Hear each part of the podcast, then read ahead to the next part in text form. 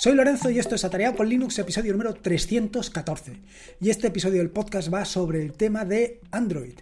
Y es que ciertamente, echando una mirada hacia atrás, me he dado cuenta que en los últimos episodios del podcast, en los últimos, pero últimos, últimos, muy últimos, no te he hablado en absoluto sobre Android. He dejado este tema prácticamente en un lado. Y no solamente en el podcast, por supuesto que en el blog tampoco. Pero vamos, en YouTube ni mencionarlo. Aunque sí que tengo preparada alguna cosita que ya te contaré en episodios futuros. La cuestión es que me he dado cuenta que el uso que estoy haciendo últimamente del móvil es prácticamente contrario al que se podría esperar. Quiero decir, para llamar prácticamente no lo utilizo nunca. A lo mejor puedes encontrar una, dos, tres, cuatro, cinco llamadas en el móvil, no mucho más. Y por supuesto que son llamadas del tipo, oye que ya he llegado, oye que bajo, oye que voy y cosas de este estilo. Y luego respecto al tema de navegar, pues yo con el móvil no navego en exceso porque no me termina de gustar, prefiero navegar en el ordenador. Y en cuanto a leer, por supuesto que en el móvil no leo. Para eso ya tengo el Kindle que hace sus funciones perfectamente. En este sentido, y como ves que el uso este que estoy haciendo del móvil no es exactamente el que se podría esperar, me he dado cuenta que comparando mi móvil, comparando las aplicaciones que hay instaladas en mi móvil con las que hay, por ejemplo, las de mi mujer, y con esto lo puedo hacer extensible a mucha más gente, tengo una serie de herramientas que son como he llamado al episodio del podcast, aplicaciones no convencionales para Android. Aplicaciones que normalmente la gente común, la gente normal, no tiene instaladas en su, en su móvil. Cierto es que hay otras que sí, cierto es que hay otras aplicaciones que sí que tiene todo el mundo. Y ya no me estoy refiriendo a Termux, sino me estoy refiriendo a determinadas aplicaciones que poco a poco pues, han ido formando parte de ese elenco de aplicaciones, ese elenco de herramientas que hacen mi vida un poquito más fácil, un poquito más cómoda. Así que no quiero enrollarme más con esto, quiero contarte un poco exactamente cuáles son esas aplicaciones y que verás que, bueno, pues no son las que normalmente vas a encontrar, no es ese WhatsApp, no es ese Telegram, no es Google Keep, en fin, ese tipo de herramientas no las vas a encontrar en mi móvil, pero sí que vas a encontrar, por ejemplo, Ant OTP. AND-OTP, ANT-OTP. Y te estarás preguntando, bueno, ¿esta herramienta qué es? Pues simplemente es una herramienta del segundo factor de autenticación. Y es que en los últimos años, el segundo factor de autenticación ha entrado a formar parte de, mi vida por la puerta grande. Cada vez lo utilizo más a menudo, cada vez... Em, cada vez es más esencial para mí.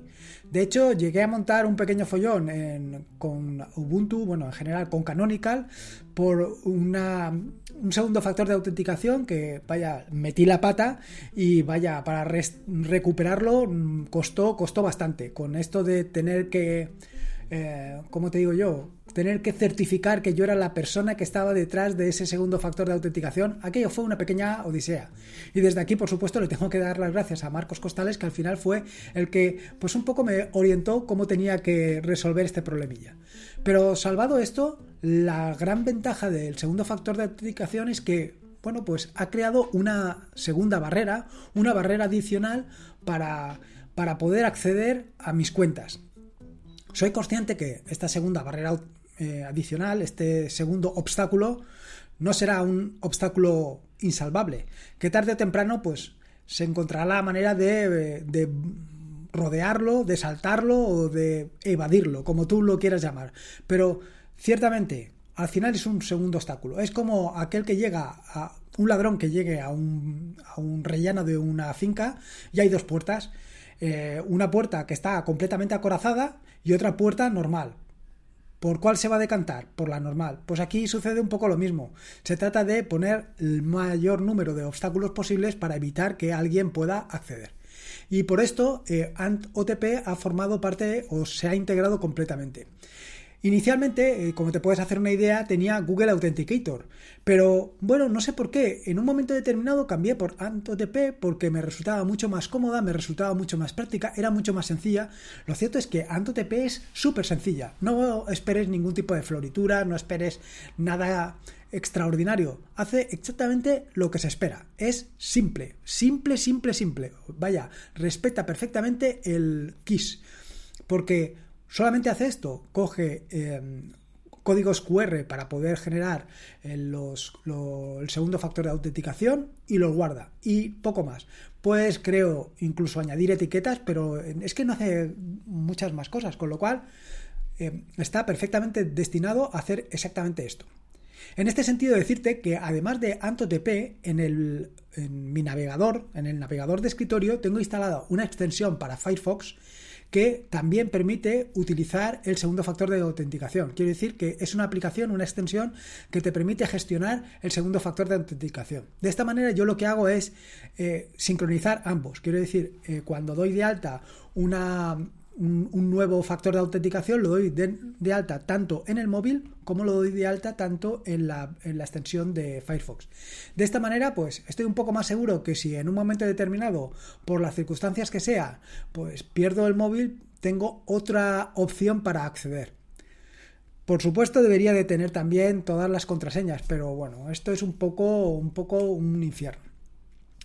Lo cierto es que en los últimos años, como te decía, el segundo factor de autenticación ha ido integrándose completamente en mi forma de trabajo, en mi forma de vida y no te diría que en todas las aplicaciones, en todos los servicios lo tengo instalado porque te engañaría, pero sí que ha ido eh, integrándose cada vez en más. GitHub, GitLab, eh, Bitwarden, eh, Google, en fin, casi todos los servicios más importantes que utilizo ahora ya forman parte o ya están eh, con un paso adicional. Y por supuesto, atareado.es también está con un segundo factor de autenticación. Dicho esto, como ves, eh, esta es una herramienta prácticamente imprescindible para mí. Y la siguiente es AntenaPod. Esta sí, evidentemente AntenaPod sí que la puedes encontrar en muchos móviles, sobre todo en los móviles de la gente que nos movemos con esto. Quiero decir, probablemente o probablemente o no, o tú seguramente sepas lo que es AntenaPod y a lo mejor en un momento determinado lo has probado. AntenaPod eh, no es más que una aplicación para eh, escuchar podcast. Pero a pesar de esto, hay mucha gente, mucha más gente de la que puedas pensar que no escucha podcast. No es que no escuche podcast, es que ni siquiera sabe lo que es un podcast. Con lo cual, por eso te digo que esta también la considero dentro de lo que cabe una aplicación no convencional para Android porque, como te digo, no todo el mundo la tiene. ¿Por qué me he decantado por Antena Pod? Pues la verdad es que casi me pasa lo mismo que con AntOTP. Se trata de una aplicación para podcast que es realmente sencilla, no tiene cosas realmente complicadas y cumple mm, escrupulosamente con lo que yo necesito.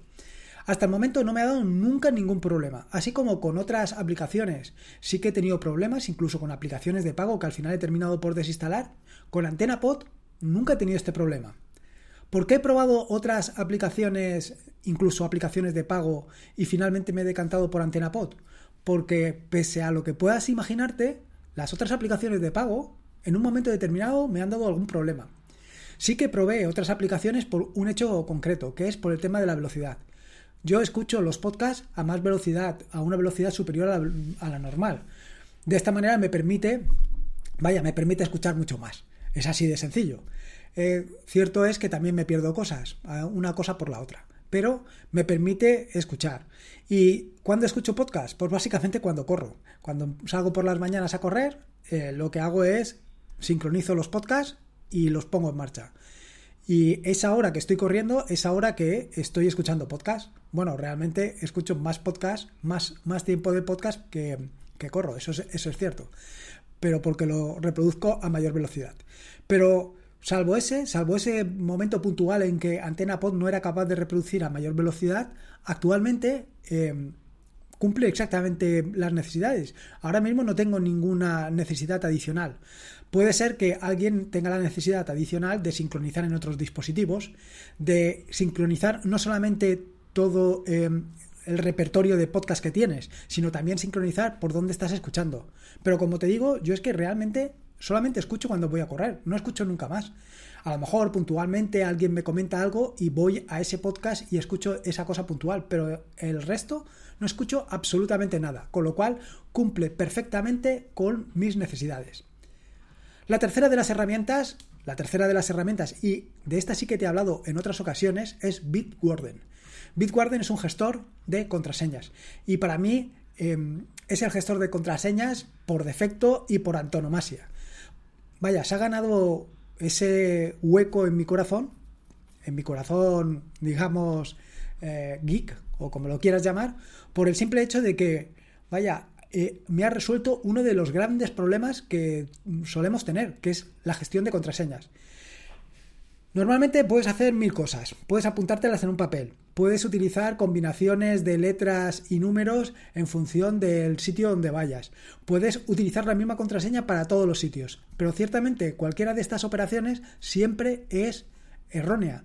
Quiero decir, no es la mejor manera de gestionar tus contraseñas. Tienes que tener una contraseña para cada sitio y no solamente esto, sino que periódicamente tienes que renovarla.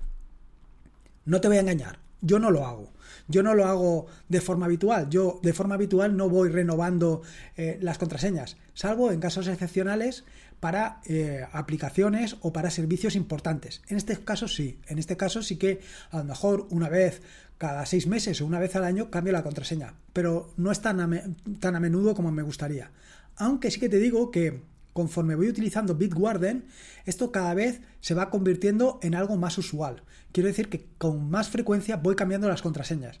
Y no solamente esto, sino que inicialmente yo iba poniendo alguna contraseña y me las iba inventando y actualmente ya ni me preocupo de eso. Ya es Bitwarden el que se encarga de gestionar las contraseñas.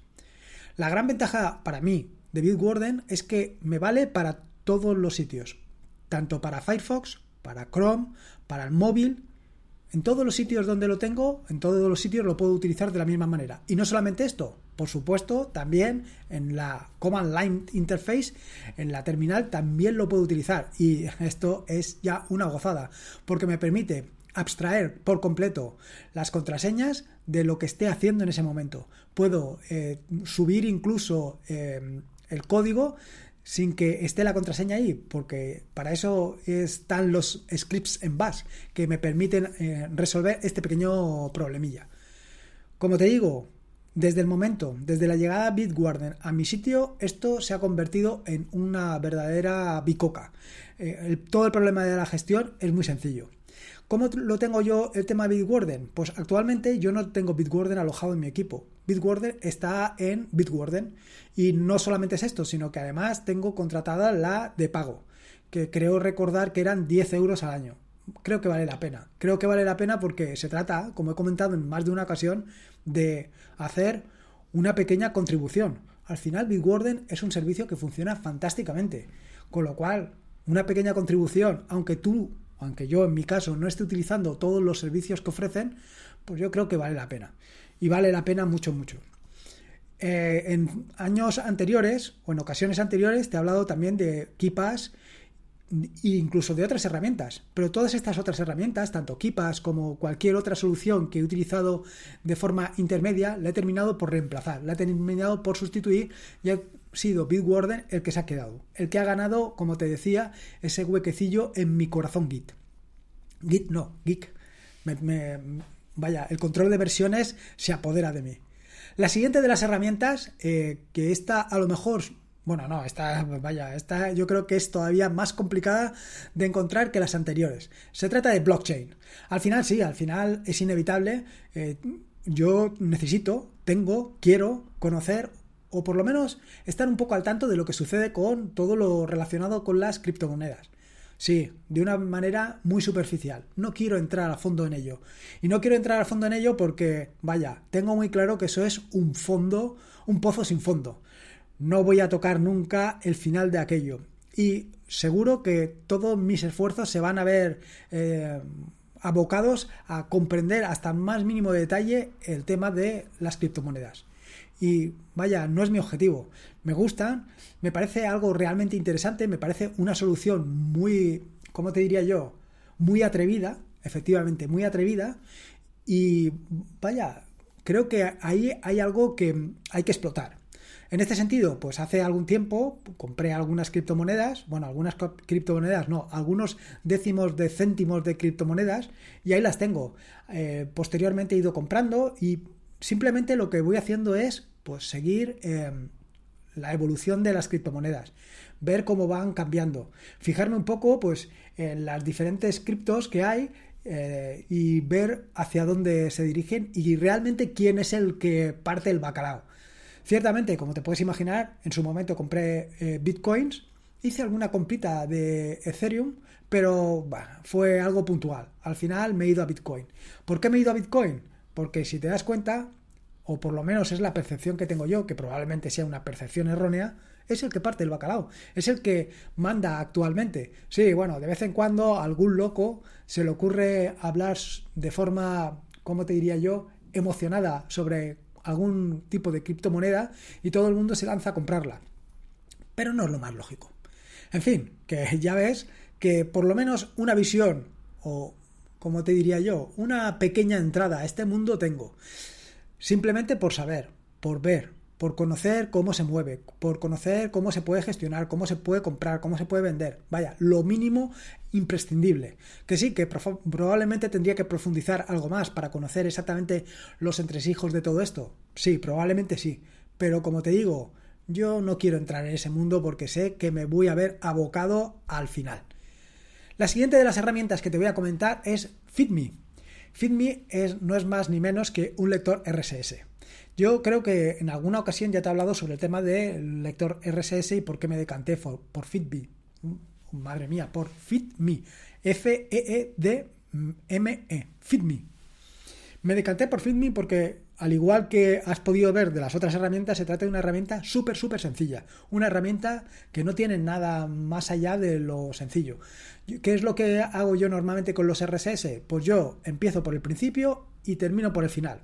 Quiero decir que empiezo a leer las noticias una detrás de otra, bueno, las noticias o aquellas eh, aquellas, aquellos eh, RSS, aquellas feed RSS que me interesan, que tengo añadido. Como te contaba, lo tengo añadido a través de Fresh RSS. Esto es lo que tengo en el servidor, lo que tengo alojado en el servidor. Y a través de Fresh RSS y de FeedMe lo voy consumiendo. ¿Y cómo lo consumo? Como te digo, empiezo por la primera, la segunda, la tercera y hasta que llego a la última. Algunas de ellas las marco con la herramienta que te comentaré más adelante. Bueno, probablemente en otro podcast porque veo que esto se me está alargando y no voy a llegar al final. Pero em, simplemente las marco. El, el, objetivo de FitMe actualmente es simplemente leer el titular y en alguna ocasión, alguna ocasión concreta, leer algo más, pero poco más.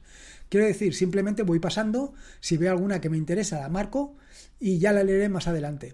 ¿Que no me interesa? Pues la marco. Esto me permite, o la, marco, perdón, la paso. Esto me permite, pues, ver fácilmente 500 titulares en, en, media hora o en tres cuartos de hora, de una manera muy rápida, sin prácticamente pestañear, como aquel que dice, bueno, a esta velocidad yo te diría que no pestañeo. Y luego marcarlas. Te puedo asegurar que a lo mejor de esas 500, de esas 500 noticias que veo, me quedan pues 5, 10 noticias esto a lo, sumo. Yo te diría que bastantes menos. Pero es una manera muy interesante de estar informado y sobre todo de profundizar en determinados temas que seguramente a ti te resulten interesantes. Por lo menos esto es lo que me sucede a mí. Y luego la última herramienta que te quiero contar, porque yo no voy a hablar más, yo creo que con estas ya tengo bastante, es Firefox y Focus. Hace algún tiempo que mm, decidí cambiar de Chrome en el móvil por Firefox. Firefox, contra todo pronóstico, para mí te puedo asegurar que ha supuesto una, un antes y un después, sobre todo con la última renovación que hicieron, con esto de Quantum. Actualmente en el móvil funciona muy bien. Funciona muy bien y además tiene una característica que, bueno, al final, quiero decir, inicialmente me resultaba un poco llamativa, pero claro, es que tiene todo su sentido y es que la barra donde, bueno, la caja donde introduces la búsqueda está abajo, está cerca del dedo pulgar, mientras que la mayoría de los navegadores, por las circunstancias que fueran o fueren, están en la parte superior. Te digo esto porque he estado utilizando Firefox y Focus. Focus es las, em, el navegador simplificado de Firefox. Es un navegador que está muy orientado al tema de la privacidad.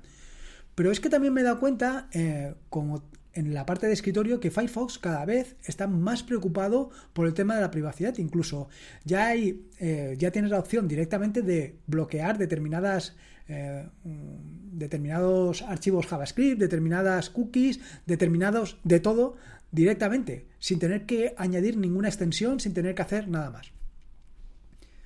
Esto tanto en el móvil como en el escritorio, pero es que además en el móvil recientemente he descubierto que tengo la posibilidad de añadir extensiones.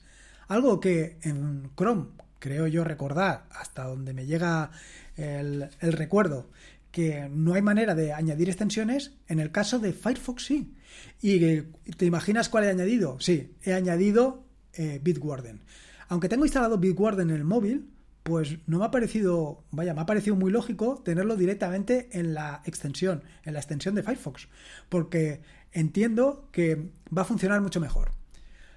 La verdad es que tengo que decirte que Firefox en el tanto en escritorio como en el móvil me están gustando muchísimo. Bueno, en el escritorio, por supuesto, porque en el escritorio eh, lo tengo, lo vengo utilizando desde hace muchísimo tiempo. Es más, ya le he comentado a más de un compañero que en algunas circunstancias hace relativamente poco estaba haciendo un curso de estos que son vídeos eh, con texto, luego te ponen un poco más de vídeo, luego otro texto, luego tienes que hacer un marcar algunas eh, casillas, eh, tienes que contestar una serie de preguntas. Bueno, de, este tipo de cursos que hay ahora online.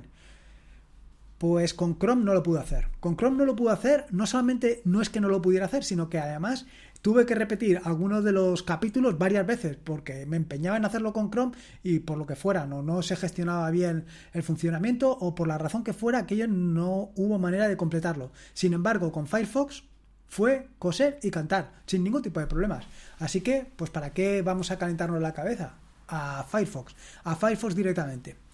Y bueno, con esto yo creo que con estas 1, 2, 3, 4, 5 y 6 aplicaciones yo creo que ya tenemos aquí em, un primer paso. Probablemente en un episodio posterior, que no será lunes, porque ya sabes que los lunes de estas próximas semanas están dedicadas única y exclusivamente a todo el tema este que estoy montando de la plataforma.